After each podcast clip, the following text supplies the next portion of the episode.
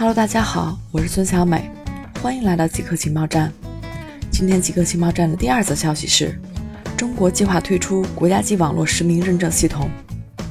中国早在2010年就制定了《网络游戏管理暂行办法》，要求网络游戏推行实名制，但直到两三年前，这一要求才开始严格执行。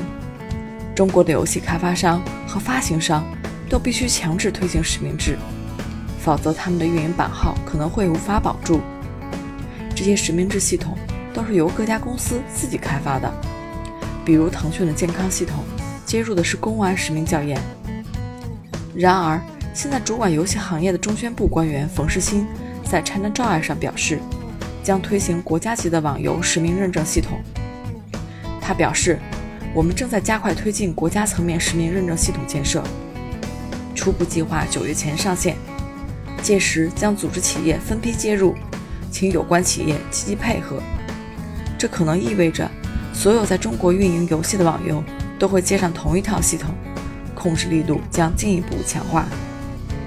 以上就是今天极客情报站的所有内容，谢谢您的收听。